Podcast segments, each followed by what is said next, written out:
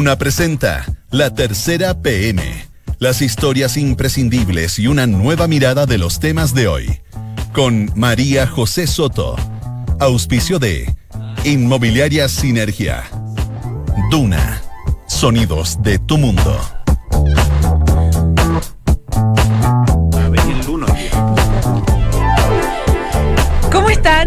Buenas tardes, bienvenidos a la tercera PM junto a Radio Duna en esta tarde de día viernes, por fin es viernes 17 de mayo de 2019. A esta hora hay 14,6 grados de temperatura en Santiago y se espera para mañana sábado cielos nublados en la capital y extremas entre 9 y 19. A los que se van este fin de semana a la quinta región, a Valparaíso, van a hacer sándwich a propósito del fin de semana largo del martes 21 de mayo va a haber lluvia en la quinta región y cielos nublados también, pero qué importa, lo agradable es estar disfrutando y estar relajado. Vamos con los principales titulares que ya están disponibles en la tercera. Partimos con la confusión que se armó con la reforma previsional y el anuncio del gobierno que logró los apoyos en el Congreso para aprobar la idea de legislar el 4% de cotización adicional va a ser administrado por el Estado, fue lo que nos dijeron ayer, lo que dijeron los ministros, etcétera. Pero parece que se va a licitar igual a privados, entonces los parlamentarios están molestos porque dicen que no entienden nada, etcétera, etcétera. Y la tercera se pregunta en un titular muy entretenido, ¿y cuál era el acuerdo entonces? El enredo por la administración del 4% adicional de las pensiones. Salió una defensa medio tarde, eso sí, a la jueza Dobra Lucic, quien finalmente no logró ser ministra de la Corte Suprema. El DC y ex subsecretario Jorge Correa Sutil dijo, Dobra Lucic no ha hecho más lobby que los que sí están en la Corte Suprema, a propósito de las críticas que ella recibió por haber hecho gestiones para la postulación de un abogado a la notaría, lo que finalmente la condenó. Vamos a hablarles de esta querella que presentó la Fundación para la Confianza contra el hogar Redes de Coquimbo. Se denuncian abusos sexuales desde los años 70 en recintos que pertenecían a la congregación de las Hermanas Franciscanas Misioneras de Jesús. Escuche esto, ¿podría haber espionaje en el Congreso? El diputado Álvaro Carter, que es de la UDI, denunció a su colega Jimeno Osandón, que es de RN. Carter dice que un asesor de la diputada Osandón, desde las tribunas de la sala, captó imágenes de su computador. Así nomás. Y hablamos con Daniela Vega, actriz chilena, ganadora, usted sabe, del Oscar por Una Mujer Fantástica. Ella va a escribir sus memorias. Tan chica, dirá usted, escribiendo las memorias. Es una mujer joven. Bueno, ella explica que se tratará el libro de cómo enfrentó su propia transición. Dos de la tarde y tres minutos. Vamos de inmediato con el tema de la semana que tiene que ver con las pensiones, este proyecto de que está impulsando el gobierno, que ayer se aprobó la idea de legislar y que hubo ciertos compromisos, especialmente respecto de este 4% de cotización adicional que hizo ayer el gobierno, que hoy día un poco como que nos enredamos todos respecto de qué va a pasar con esa plata. Solo vamos a preguntar a Daniel Labarca, que ha estado desde ayer hablando con parlamentarios, reporteando, etcétera, etcétera. Editor de política de la tercera. ¿Cómo Muy buenas tardes, María José. Buenas tardes. Eh, aquí, terminando una semana Bien intensa. interminable, diría yo, y con un nuevo episodio de esta semana marcada por el desempeño del gobierno en el Congreso, que como bien decías tú, ayer uno suponía que se cerraba parcialmente el debate sobre el tema de pensiones, luego que el gobierno lograr aprobar la idea de legislar en la sala, gracias a votos del ADC y el PR. Esos votos los consiguió concediendo un punto que para gente del propio oficialismo era un eje bastante importante de la reforma y que, y que pega en el corazón de las ideas de la derecha finalmente, que es eh, acceder a que un ente público administre el 4% adicional que plantea esta reforma de las pensiones en términos de cotización. Claro, eso los convenció. Eso los convenció. De hecho, los discursos, el discurso de Gabriel Asensio de ayer va en esa línea, diciendo que, destacando lo que consiguió la oposición al negociar con el gobierno, o parte de la oposición. Tanto es así que dicha concesión generó críticas desde la derecha, donde decían que el gobierno estaba concediéndole a la izquierda una eh, estaba cediendo espacio a una idea que es particularmente de izquierda. Claro, porque no es el espíritu, digamos, de lo que siempre ha querido la derecha, que es un poco que privados también se hagan cargo de este tema. Que privados se hagan cargo y que exista completa libertad para que las personas elijan, dónde va a ir este 4%. Claro. Pero hoy en la mañana, ya en una ronda de entrevistas de distintos ministros, pero particularmente del ministro Felipe Larraín, hubo una frase que encendió todas las alertas, que es cuando él dice que no necesariamente esa entidad pública va a administrar el 4%. Y ahí se plantea esta alternativa de la licitación, no se cierra la puerta completamente a que las AFP puedan ingresar a este a este a esta administración. Hasta como licitación. Y por ende todo queda en un espacio bastante difuso, que es lo que se plantea en la nota en la nota principal de, de la tercera PM, porque eh, la gente que firmó el acuerdo, que son particularmente cuatro o cinco diputados que negociaron directamente con el gobierno, entienden algo distinto. No todos, pero la mayoría entiende algo distinto. Particularmente el más enfático es Pepe Out, que dice que él entiende lo que publicó, lo que tituló hoy día la tercera, que es finalmente que el 4% va a ser administrado por el por Estado. El Estado por el Estado. Y él dice, yo entendí eso y cualquier cosa que sea distinta a eso significa que nosotros no vamos a aprobar esa indicación cuando, se, cuando sea votada. Claro. Quedan muchas dudas en el ambiente. En este momento quedan muchas dudas en el ambiente. Si hay un problema de comprensión lectora o comprensión. Es que, el eh, ministro hoy día la raíz fue más que un tema de confusión lectora, porque él decía claramente el, el, Estado se va a hacer cargo de esto, pero no lo va a administrar. Exactamente. Entonces fue súper clarito Súper este clarito que es, es, un cambio, es un cambio y eso ha motivado que también diputados de la ADC planteen sus dudas, están hablando de letras chicas y de, y de que no se está cumpliendo lo que, lo que se acordó ayer. No se firmó, eso sí, y ese es un detalle bien importante. ¿eh? Cuando la negociación, cuando eh, desde el lunes en que se cae la idea de legislar en la comisión merced al voto de Raúl Soto, el gobierno dice vamos a seguir negociando con la oposición en el entendido que tenía algunos votos ahí de la DC y el PR que, los, que ellos sabían que podían contar con esos votos siempre y cuando se dieran en alguno de esos puntos. Pero el gobierno siempre dijo no vamos a dejar nada por escrito. No vamos a cometer el mismo error que cometimos en la reforma tributaria y no vamos a dejar nada por escrito. Por ende, el acuerdo que se suscribe ayer, entre comillas, es un acuerdo de palabra que no tiene un documento donde uno pueda decir esto es lo que se firmó y por ende queda sujeto de lo que interprete cada persona. Y, por ende los parlamentarios que aprobaron esto del Partido Radical y la DC se van a sentir un poco traicionados en el fondo. Se van a sentir un poco traicionados y van a empezar a ser objeto de múltiples críticas de la gente de la oposición que está muy indignada y que a seguramente a Soto que lo sacaron de la presidencia de exactamente seguramente le va a decir oiga qué firmaron o no no no ni siquiera ni, es decir, le apoyaron al gobierno en una cuestión que ni siquiera eh, va a concretarse finalmente. Entonces, es un escenario bien incierto el que se abre ahora. El gobierno, el gobierno básicamente lo que dice es que hay un malentendido, que ellos siempre dijeron que esto no iba a ser un ente estatal el que lo iba a administrar, sino que iba a ser una suerte de consejo público que iba a derivar el, el, monto eh, y en el fondo a través de vía licitación, distintos mecanismos. De hecho, se abre otra particularidad esto, porque finalmente el modelo, si es como lo está diciendo Felipe Larraín hoy día en la mañana y los otros ministros, no tiene muchas diferencias con la propuesta que hacía Rodrigo Valdés, el ex ministro de Hacienda, hacia el final del gobierno de Bachelet respecto a este mismo punto. Se convierte, así como estaba, como se aprobó ayer, se convertiría en una reforma bacheletista un eh, poco. Es de cierta manera bacheletista y eso también, por eso se provoca un poco la molestia de la derecha. La derecha tiene dos molestias. Una, el factor Estado, el factor público que ingresa en la administración de este 4%. eh, pero y lo otro es que negocie con la concertación, con la nueva mayoría y con la oposición temas que derechamente suponen un cuestionamiento a, las ideas base de la derecha. Este es un tema que, que, abarca un debate también de cierta manera doctrinario, de principios de la derecha. Y por ende, lo que uno ve en este momento al gobierno, y eso refleja la nota de la tercera PM hoy día, que trabajaron varios periodistas, es que desde la nueva desde la oposición están cuestionando el acuerdo de ayer y planteando letras chicas. Y desde la derecha tampoco les gusta el acuerdo porque hubo una concesión a la izquierda. Por ende el gobierno nuevamente va a tener que sentarse a ver de qué manera o vuelve a explicar o hace una nueva bajada comunicacional de la cual eh, pueda salir jugando en un tema que es complejo y que, y que a simple vista pareciera que 24 horas después de haber aprobado el proyecto no es lo que se dijo. Ahora, Daniel, ¿qué saca el gobierno? Porque claramente ayer, en función de lo que recibimos ayer de información y hoy día, el gobierno como que lo que podría haber hecho es, lo que hizo, digamos, fue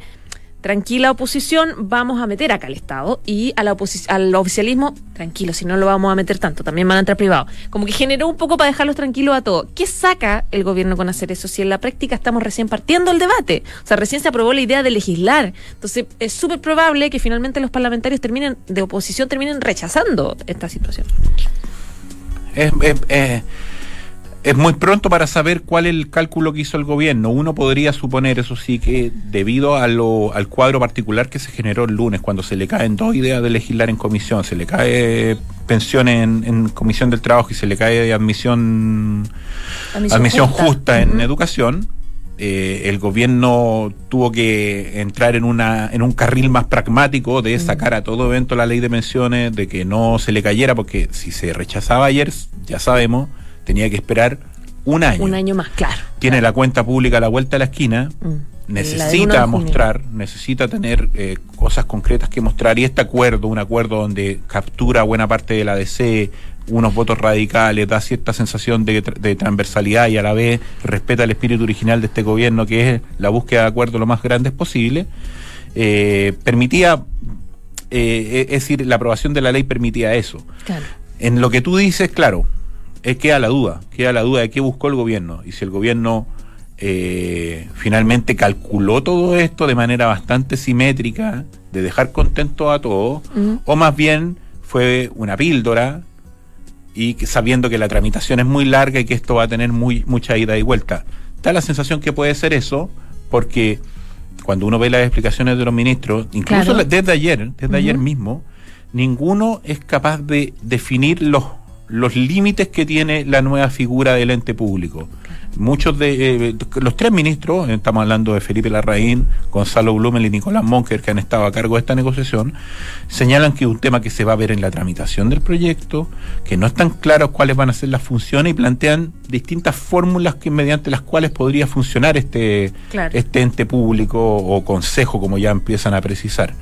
Eh, pero por lo mismo también queda la sensación de que ellos tampoco tenían muy clara la fórmula y que es más bien una concesión para garantizar los votos que ayer necesitaban.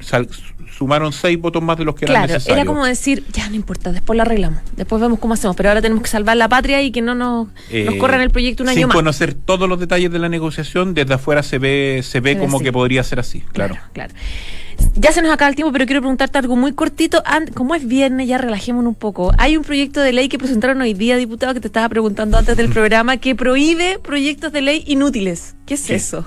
¿Cómo una, una, locura más de nuestros diputados. Es un proyecto, lo que alcancé a leer era un proyecto transversal, era del diputado Tomás Hirsch del Partido Humanista, del Frente Amplio, y del diputado Gonzalo, eh, perdón, Guillermo Ramírez de la UDI que plantea eh, eh, establecer ciertos límites a los proyectos que no tienen ninguna viabilidad o que no, o que no tienen eh, relevancia pública. El punto es que el proyecto que ellos están creando probablemente también entraría en esa misma categoría. Y además, ¿quién define lo que es relevante o no, digamos? y finalmente convengamos que si ya están criticando la pérdida de tiempo, ¿para qué hacer un proyecto que con el cual se va a perder más tiempo todavía? ¡Ay, qué locura! Ya, pero está bien, de día a viernes, ¿no? De día a viernes, un proyecto de día a viernes. Exactamente. Muchas gracias, Daniel Abarca, editor de política de La Tercera. Que tengas buen fin de semana. Igualmente, muy buenas tardes. Chao, chao. Esto es La Tercera PM con María José Soto.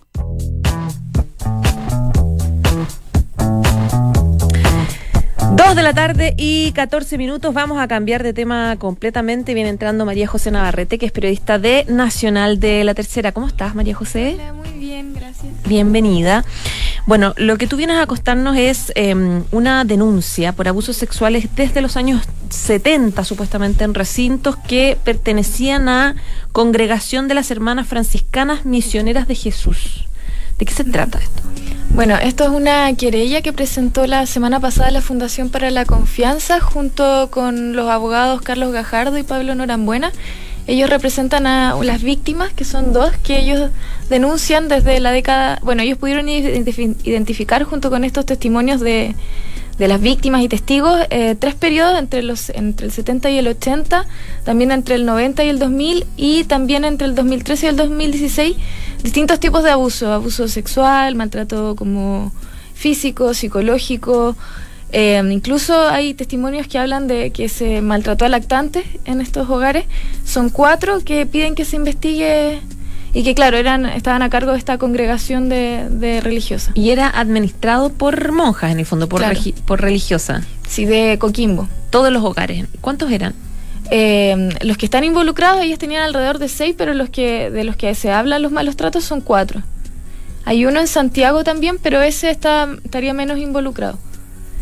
Y, y claro, yo hablé con una de las víctimas que es Edison Gallardo. Él, eh, él fue el que escribió hace unos años el libro de Mi infierno en el Sename y él contaba este tipo de, de historias que vivió en estos centros. Él pasó por tres, entre Ah, era centro del Sename que estaba administrado por ella. Claro, por eran organismos colaboradores del Sename. Y, y claro, y él ahora va a sacar otro libro que cuenta esperanzas, se llama Esperanzas en el infierno, que ahora él estaría contando cómo una segunda parte de esto, o sea, que él cuenta, porque después él pasó por otros centros, pero donde más sufrió fue el que fue administrado por las religiosas. Entonces, esa es como la tesis que él quiere contar en este segundo libro, que lo va a lanzar ahora en junio más o menos. De esto había información hace años en el sentido de que había denuncias ya que se, de alguna forma se estaban tramitando en la justicia. Eh, no. O sea, se había, habían noticias de prensa, por ejemplo, ex trabajadoras habían comentado al respecto, pero nunca se había eh, hecho una querella. Así que esta es como la primera vez que se denuncian los hechos de la justicia. Eh, también entre las cosas que, que dice la, la querella es que hay relatos que eh, llevaban a, mm, a estos niños donde el ex arzobispo Cox, Francisco José Cox, el que está también denunciado por abusos a menores, eh, tanto en Chile como en Alemania. Y, y claro, hay relatos que dicen que las religiosas llevaban a estos niños y los dejaban ahí con él sin ninguna supervisión. Y tanto él y también este año un ex trabajador del arzobispado también relató que se atrevió a hablar después de que falleció la fundadora de esta congregación en febrero y él dice también que él fue testigo de cómo llevaban estos niños y nadie, o sea, controlaba nada de lo que pasaba. Es, todavía es materia de investigación, o sea, no se puede juzgar nada, pero esos son los hechos que, que se relatan en, en esta acción judicial. Si estas acciones fueron desde los años 70, ¿hay nombres, hay personas que puedan ser eh, como motivo de querellas? ¿Existen o ya varias de las acusadas o de las personas que se mencionan por parte de las víctimas fallecieron? Eh, es probable que algunas hayan fallecido, no, no se tiene, no, por ejemplo, la querella no se detalla, la- está dirigida a los hogares y a las personas responsables. No se detalla, por ejemplo, eh, esta monja, esta, esta otra. No, no hay nombres de religiosas, sino que simplemente eh, se pide que se entrevisten, que se hagan diligencia y de ahí, de- en, el, de- en el transcurso de la investigación, se va a determinar quiénes son las responsables, porque ahora no, no se sabe. ¿Cuántas, ¿Cuántas víctimas hay más o menos que ya han denunciado? ¿Están Hay dos en la querella, pero ellos hablan de más personas. O sea, por ejemplo, Edison, que era el que me, me relató un poco lo que él vivió, él contaba que una de las escenas que lo marcó fue que estuvo una niña, una compañera de él, eh, seis horas arriba de un árbol para que la, una religiosa no le pegara, por ejemplo. Entonces, es más de...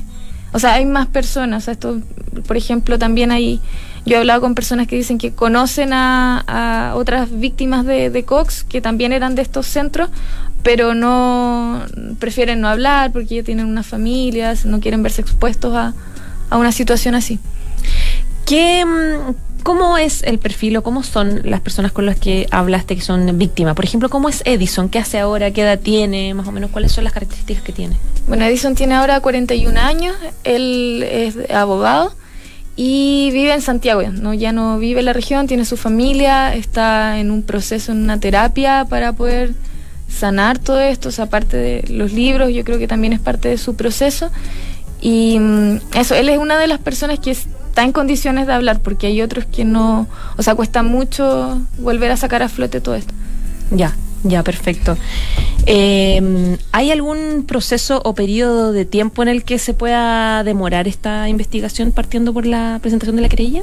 Eh, no, eso eh, todavía no se puede determinar porque todavía no hay un fiscal que haya asumido el caso, entonces es variable. Ya, O ya. sea, esa información todavía es muy reciente como para poder decir, se va, eh, tanto, este es el plazo, esas cosas. Ya, pues perfecto, María José, muchísimas gracias. Gracias Que ti. tenga buen fin de semana. Chao, chao. Igual.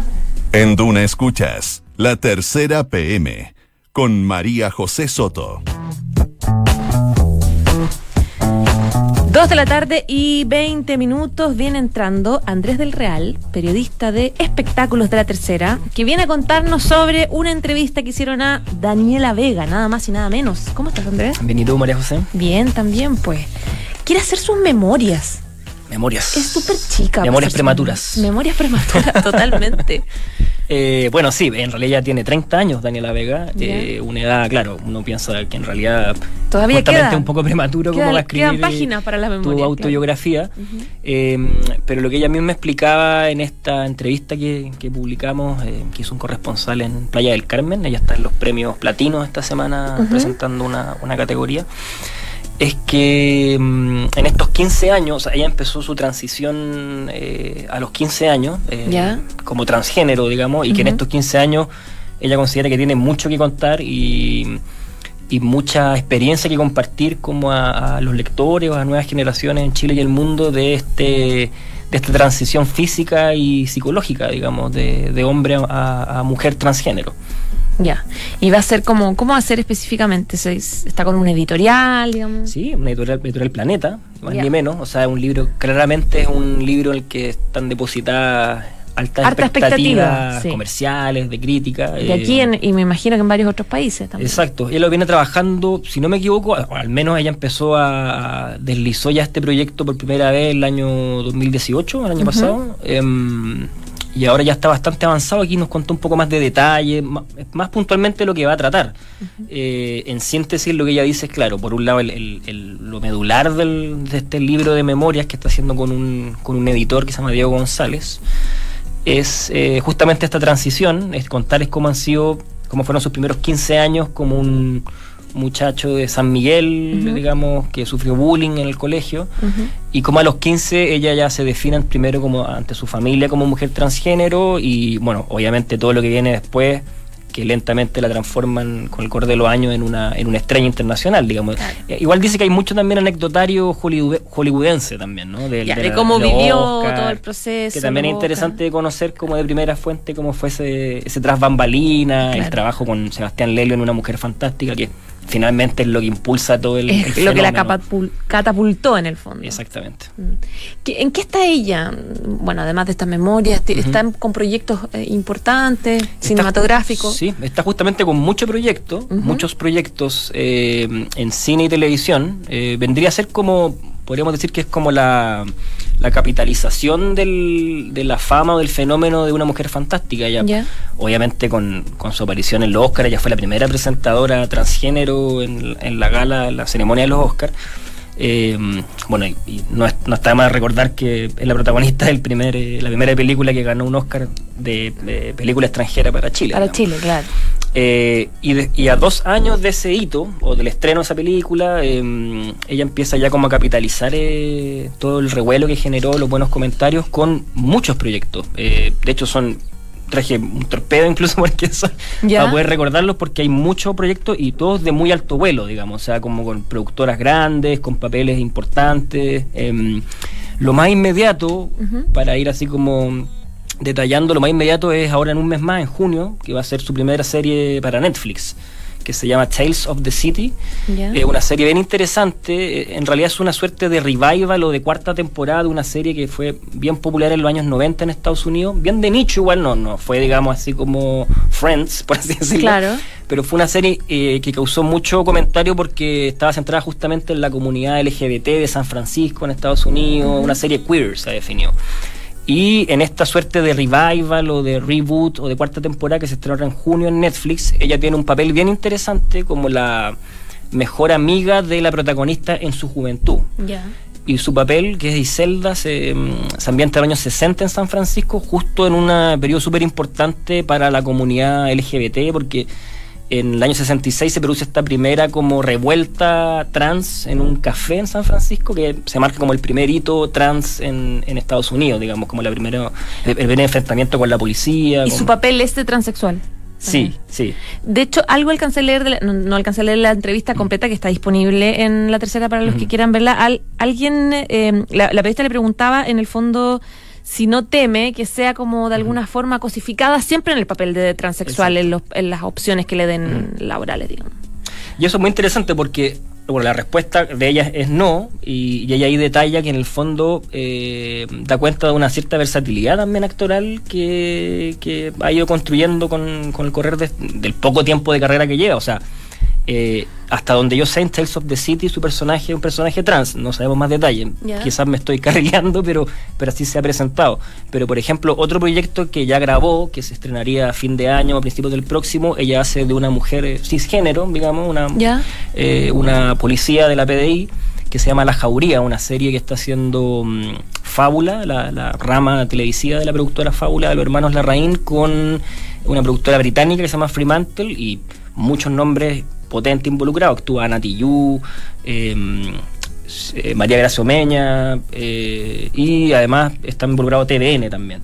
La dirige eh, Lucía Puenzo, una argentina, también una directora muy premiada, está como nueva generación de cineastas argentinas.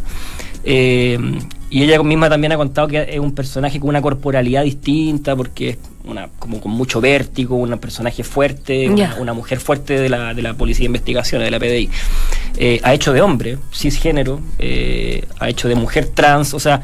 Ha sido transversal. Es interesante también esa mm. versatilidad como corporal y, de personaje que le permite también, o que ella ha ido construyendo a lo largo de su carrera. Eh, y el entretenido de ser actor, en verdad, poder pasar por distintos tipos de personajes, distintos formatos, cuerpos, etc. Exactamente. Em, bueno, y entre otras cosas que está preparando, eh, hay una película, por ejemplo, que, hizo con los hermanos eh, Ibarra, eh, que son estos que hicieron, no sé si recuerdas, estos como musicales ciudadanos de Violeta Parra, de Víctor Jara.